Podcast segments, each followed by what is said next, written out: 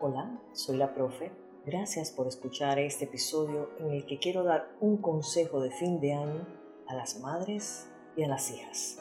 Dile a tu hija que somos amigas desde que tú cocinabas sobre un banquito y yo te alcanzaba la cebolla. Que compartimos el único creyón de labios y el único vestido, pero jamás compartimos el novio. El precio de nuestros más caros errores nunca fue el alma ajena. Nosotras tampoco tuvimos una muñeca que hablara, todavía quisiéramos tenerla.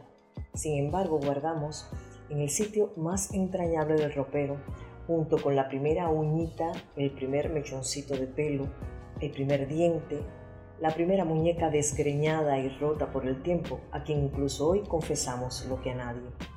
Enséñale a tu hija el verdadero valor de unos zapatos nuevos y de unos viejos de un auto último modelo y de una silla de ruedas, de una estrella de cine y de una del firmamento, de las estaciones y de los huérfanos, de un vestido de marca y de una medicina para el que no puede pagarla. Demuéstrale que la vida no es un chasquido de dedos, que la magia no se aprende en la universidad, que una mano puede más que un hacha, que un perro callejero también tiene pedigrí. Cuéntale que los abuelos vivieron sin más ambición que la de hacer crecer un árbol, y ese árbol todavía nos da su sombra y sus frutos. Cuéntale que la brújula siempre indica el norte, pero el cerebro humano no es una brújula.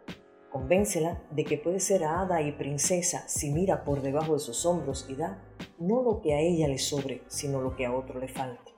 Que puede ser mejor sin que para ello tenga que hacer peor a los demás que aunque haya llegado primero, muchos se esforzaron por llegar y casi lo logran.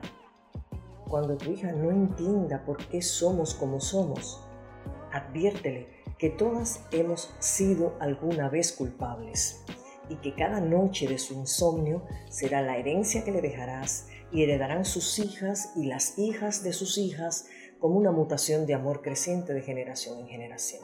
Eso sí, Nunca le prohíbas ni siquiera lo prohibido. Déjala elegir y no le impides soñar. Recuerda que por un sueño la hiciste semilla y la rama que hasta en sueños defiendes de la menor tormenta que pretenda arrancarla de tu tronco.